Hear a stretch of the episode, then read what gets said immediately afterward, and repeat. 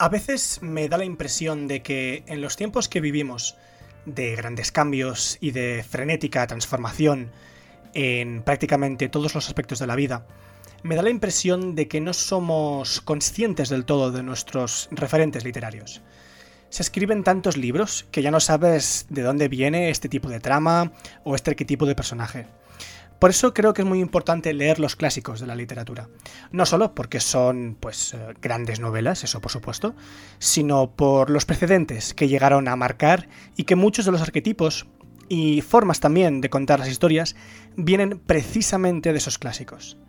En el programa de hoy vamos a hablar sobre Los Tres Mosqueteros, de Alejandro Dumas, probablemente uno de los mejores autores de todos los tiempos, y sobre cómo esta novela se tiene que leer cuando se es adolescente y sobre cómo refinó y probablemente estableció uno de los arquetipos de personajes más interesantes, la femme fatal.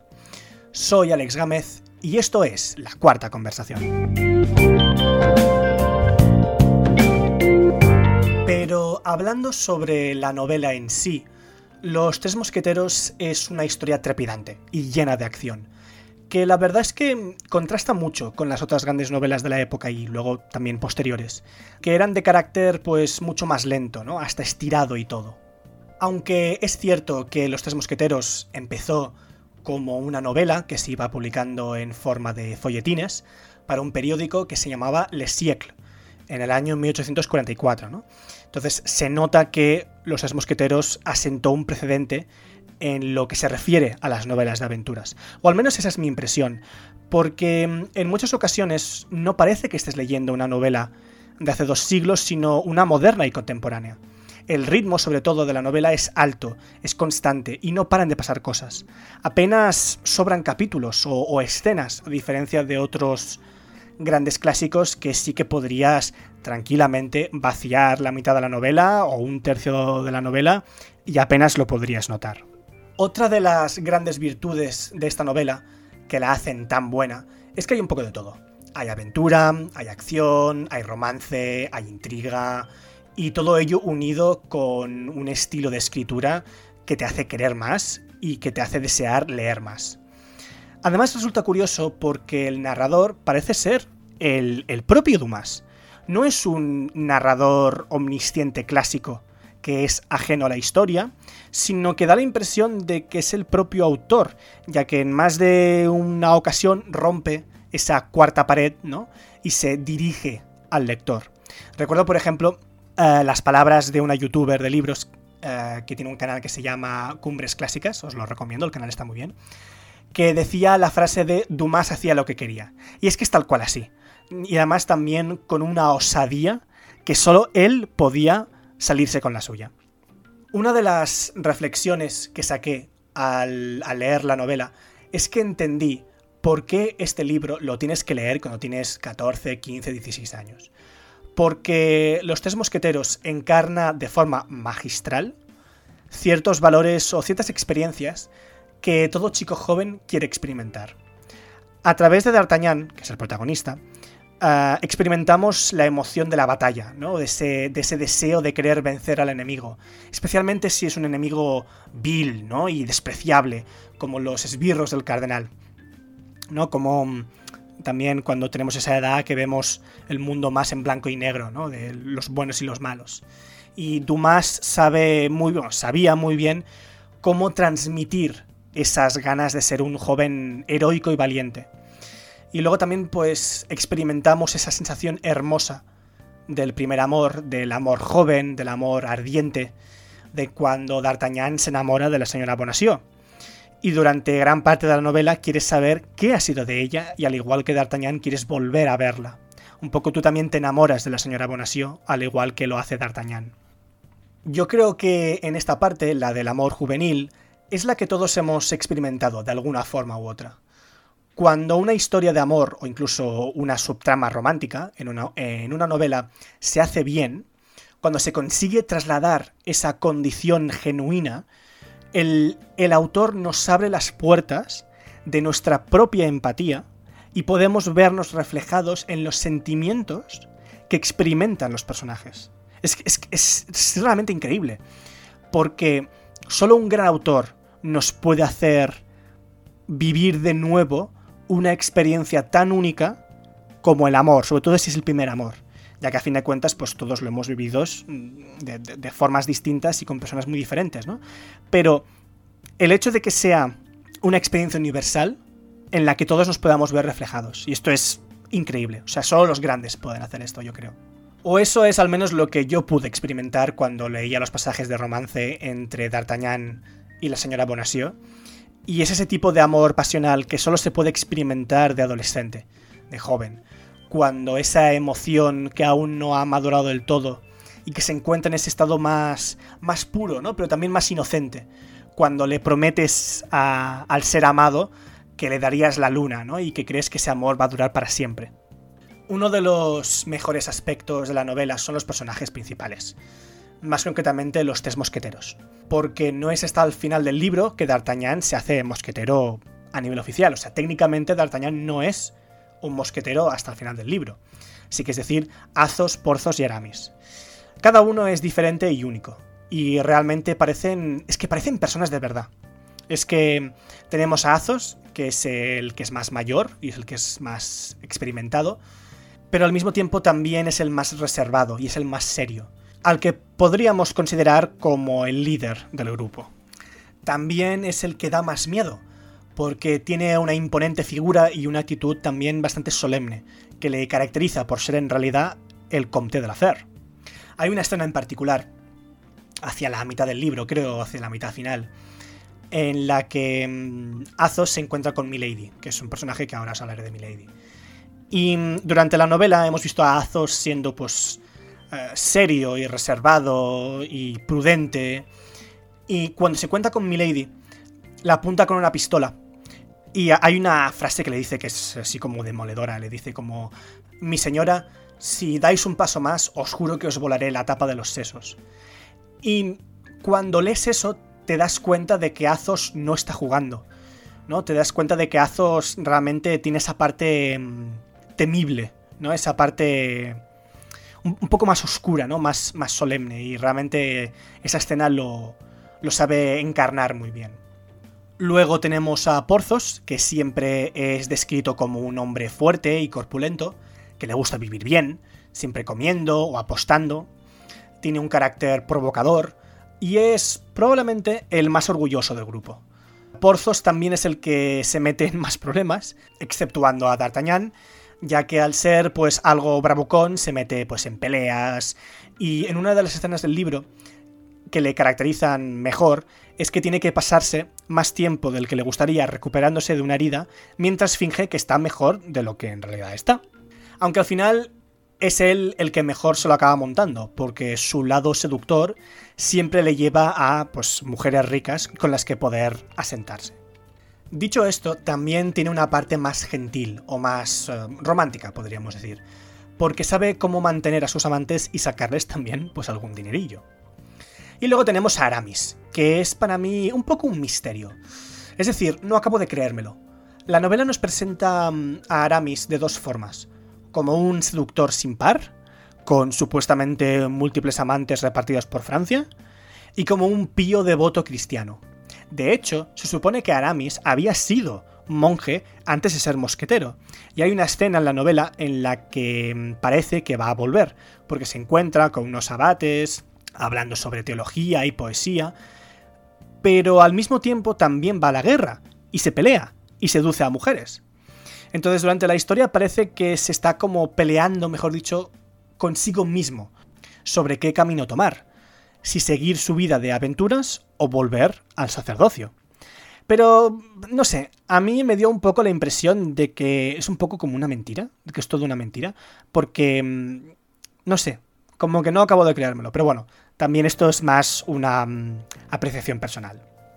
Aun y así, los protagonistas, los cuatro protagonistas, crean entre ellos una gran dinámica y saben muy bien cómo encajar los unos con los otros. Creo que esta también es una de las razones por la que creo que uno debe leer esta novela durante su adolescencia, porque sabe capturar muy bien las dinámicas entre un grupo de amigos, ¿no? De como de buenos amigos. Cada uno tiene su historia particular y cada uno tiene sus defectos. cuando lees los diálogos entre ellos se leen muy rápidamente, porque son... es que son conversaciones genuinas. A fin de cuentas fue en Los Tres Mosqueteros donde nació su más célebre frase de todos para uno y uno para todos, que realmente representa ¿no? esa amistad y esa unión que tienen como compañeros y como amigos, que luchan por ellos y, que se defienden entre ellos. Pero tengo que reconocer que cuando me puse a leer Los Tres Mosqueteros no imaginé que encontraría un personaje como Milady de Winter. Antes de leerlo, ya había oído hablar de los protagonistas, ¿no? Pues de D'Artagnan, de Porthos, de Athos y de Aramis. Bueno, yo y todo el mundo, ¿no? A fin de cuentas es uno de los grandes clásicos de la literatura y pues han hecho infinidad de adaptaciones, tanto pues en la pequeña como en la gran pantalla. Eh, yo de hecho creía que Milady era el interés amoroso principal, ¿no? Que era la heroína principal junto a los mosqueteros, aunque de hecho no podría estar más equivocado. Milady no solo no es el interés amoroso de cualquiera de los protagonistas, sino todo lo contrario, es la villana de la novela, aunque quizás, bueno, eso quizás pueda eh, debatirse con el papel del cardenal Richelieu. Milady es de hecho pues una amenaza creciente, yo creo que la podríamos considerar. Al principio de la historia parece pues una esbirra del propio cardenal, a diferencia de, este, que inmediatamente se presenta como una amenaza real y con verdadero poder. Ah, desde el primer momento, el cardenal ya sabes que es peligroso. Pero con Milady no se sabe al principio del todo. Pero poco a poco vamos conociendo a Milady y vamos descubriendo quién es y qué es capaz de hacer. Y se convierte, pues al final, en la antagonista principal. Yo creo, que, yo creo que realmente es la antagonista principal. Se puede debatir, pero yo creo que realmente es la antagonista principal. El personaje de Milady es de ese tipo de personajes que consiguen atraparte de una manera irresistible. Aunque en este caso, pues atrayendo toda nuestra furia y todo nuestro odio. Es una mujer despreciable y manipuladora, con una gran inquina en su interior. Tiene, mm, tiene deseos de poder y de triunfar sobre sus enemigos. Se mencionan eh, bastantes veces en el libro ¿eh? la, la ira que es capaz de escupir y de lo obsesionada que está con la venganza contra aquellos que la han contrariado de, de, cualquier forma. En más de una ocasión la comparan con una tigresa o con una víbora, como una especie de mm, peligrosa depredadora que no dudará en sacar los colmillos y las garras. Y lo que quizás es peor es que no utiliza medios físicos para alcanzar sus venganzas, sino que usa su inteligencia y su astucia para aprovecharse de los hombres y encantar a las mujeres gracias a su gran belleza, haciendo que parezca mucho más inofensiva de lo que en realidad es. Al leer Los Tres Mosqueteros, Dumas realmente consigue que el personaje de Milady se convierta en uno de los primeros y más grandes ejemplos de lo que más tarde se conocería como la femme fatal, como la mujer fatal. O al menos esa es mi opinión. El personaje de la mujer fatal, de la femme fatal, ahora nos es de sobra conocido. ¿no? Pues tenemos eh, muchísimos ejemplos recientes. El primero que se me viene a la mente es el personaje que encarna Sharon Stone en Instinto Básico, y creo que es uno de los mejores ejemplos, porque entre otros motivos se ha convertido en un icono del cine, especialmente esa escena muy famosa del interrogatorio, ¿no? De ¿qué van a hacer? ¿Encerrarme por fumar? ¿no? Y que cruza las piernas y ya sabéis de qué escena estoy hablando. Pero no es la única. Otros personajes modernos, pues también podrían ser el personaje de Glenn Close en Atracción Fatal, Marion Cotillard en, Origen, también es un buen ejemplo, o también, pues podríamos decir, Rosamund Pike en Perdida, con Ben Affleck. El arquetipo de la mujer fatal es en realidad uno muy antiguo. Ya en las primeras obras de ficción encontramos ejemplos, ¿no? Pues incluso también en leyendas como pues las sirenas de la antigüedad, la hechicera Circe, la princesa Salomé, Lilith eh, y Morgana Le Fay en los cuentos artúricos. Desde hace milenios que existe la figura de la mujer peligrosa, de la seductora letal, que encarna esa amenaza sutil y al mismo tiempo también terrible. Aunque la femme fatal puede variar en algunos aspectos, dependiendo de cómo sea caracterizada, lo que siempre o casi siempre es constante es que es una mujer hermosa. Y es precisamente esa belleza que es su mayor arma y la perdición de los hombres que la rodean. Aunque también de las mujeres, ¿eh? Aunque también de las mujeres. Esencialmente convierte su poder sexual, tanto explícito como implícito, en su más poderosa arma, en su cola de escorpión. Hay tres escenas en particular que realmente definen a Milady en Los Tres Mosqueteros y que transmiten esa sensación de la mujer fatal. La primera escena es durante el primer tercio del libro, yo creo, más o menos al principio, cuando conoce a D'Artagnan en su casa, cuando éste se hace pasar por el conde de Guardes. El conde de Guardes es un personaje pues, muy menor, muy insignificante, que es uno de los intereses, por así decirlo, estratégicos de Milady, que está tratando de cortejar. Pero en esas que D'Artagnan pues consigue hacerse pasar por el conde y la consigue seducir a ella. Tanto es así que se acaban acostando, y es entonces cuando D'Artagnan descubre la marca de Flor de Lis en el hombro de Milady, y esta descubre que no es el conde de Guardes, sino D'Artagnan, al que en realidad odia. Entonces ella explota de rabia y trata de matarlo, y D'Artagnan tiene que huir semidesnudo de la casa con un vestido de mujer. La escena es tremenda. De hecho, os leo el fragmento. Pálida y terrorífica, Milady se incorporó y, empujando a D'Artagnan con un violento golpe en el pecho, se precipitó fuera de la cama. D'Artagnan intentó retenerla por su peinador de fina tela india para implorar su perdón, pero ella, con un gesto brusco y resuelto, lo rechazó. La tela de batista se desgarró, dejando sus hombros al desnudo, y sobre uno de aquellos bellos hombros, redondeados y blancos, D'Artagnan fue preso de una indefinible sensación. Sobre ese bello hombro pudo reconocer la flor de lis, esa marca indeleble impresa por la mano infamante del verdugo. ¡Gran Dios! gritó D'Artagnan dejando caer el peinador, y se quedó mudo, inmóvil y petrificado sobre el lecho. Pero Milady se sentía descubierta por la propia expresión de D'Artagnan no dudaba de que lo había visto todo. Ahora el joven conocía su secreto, un secreto terrible que todo el mundo ignoraba excepto él. Ella se volvió de pronto, ya no como una mujer furiosa, sino como una pantera herida. ¡Ah, miserable! rugió. Me has traicionado vilmente y me has arrancado mi secreto. ¡Morirás! Y corrió a un cofre de marquetería situado sobre su tocador, lo abrió con manos febriles y temblorosas y sacó de él un puñal con mango de oro y hoja aguda y delgada. Se lanzó de un salto sobre D'Artagnan medio desnudo. Aunque nuestro joven fuese valiente, como se sabe, quedó espantado ante aquel rostro trastornado, ante aquellas pupilas horriblemente dilatadas, ante aquellas mejillas de cera y esos labios sanguinolentos. Retrocedió ante ella, como lo hubiera hecho ante una serpiente que se hubiera lanzado sobre él notó bajo su mano sudorosa la vaina de su espada y la sacó de su funda. Pero, sin preocuparse por la espada, Milady trató de saltar de nuevo sobre el lecho para apuñalarle, y solo se detuvo cuando sintió en su garganta la afilada punta del estoque. Aun entonces ella trató de sujetar la espada con sus dos manos, pero D'Artagnan la apartó de sus manos, y, dirigiéndola, unas veces a sus ojos y otras a su pecho, se deslizó fuera del lecho, buscando la retirada por la puerta de comunicación con la alcoba de Ketty. Mientras tanto, Milady se revolvía contra él en terribles arranques, rugiendo en tonos estremecedores. Pero, poco a poco, en aquella lucha tan parecida a un duelo, D'Artagnan fue adueñándose de la situación. Muy bien, bella dama, muy bien, decía. Pero pardiez, calmaos o os juro que dibujaré una segunda flor de lis sobre el otro hombro. Infame, infame, barbotaba Milady pero D'Artagnan, buscando siempre su puerta, se mantenía la defensiva. La segunda escena, que de hecho es bastante larga, son varios capítulos hacia el final de la novela, que es cuando Milady consigue manipular a John Felton, que es el hombre de confianza de Lord de Winter, que es el cuñado de Milady.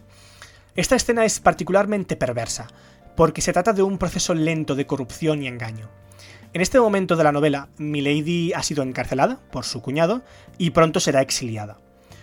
Se supone que mm, pasa como una semana, o creo que son dos semanas, semana y media más o menos, encerrada en el castillo de Lord de Winter, a la espera de que pues, el duque de Buckingham firme la orden de destierro.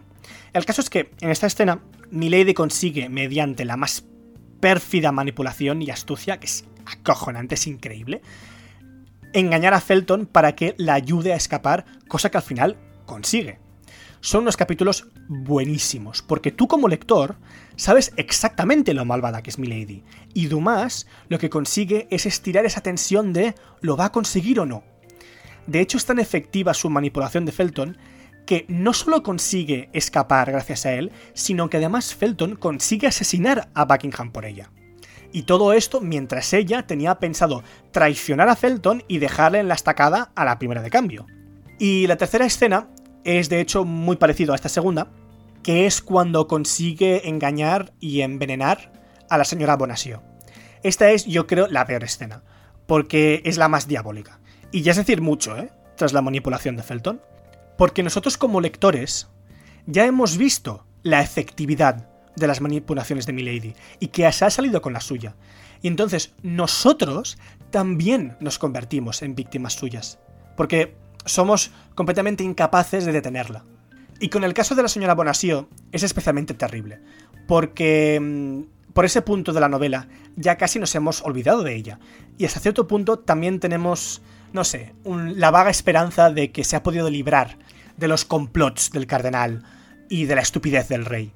Pero la señora Bonacieux tiene la mala suerte de cruzarse con Milady, que justamente al último momento, que eso es lo peor de todo, al último momento la envenena mortalmente y encima además lo hace por puro despecho, porque la señora Bonacieux no le había hecho nada. Todo lo hace para herir a D'Artagnan y vengarse de él, sea como sea. Aunque odiosa y maléfica, el personaje de Milady constituye uno de los primeros y mejores ejemplos de la femme fatal moderna de la figura de la villana sin escrúpulos. Creo poder decir que Milady es el personaje más importante de la novela.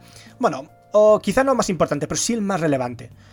Porque es ella la que mueve la trama hacia adelante y quien toma el protagonismo del bando de los antagonistas, incluso por encima del Cardenal Richelieu. Milady juega un juego mucho más pequeño y cercano con los protagonistas, pero es un juego mucho más peligroso. Y un juego, por cierto, que casi gana. Y Dumas nos lo traslada de una forma magistral porque te hace a ti como lector partícipe de ese mismo juego letal. Si no os lo habéis leído, os lo recomiendo encarecidamente, porque Los Tres Mosqueteros es una gran novela, muy bien escrita, y cuyo estilo hace que pues, quieras leer más. De verdad, leeros el libro porque vale la pena. Para escuchar más podcasts como este, podéis encontrar la cuarta conversación en iVoox y Spotify, Muchas gracias por escucharme y nos vemos en el próximo.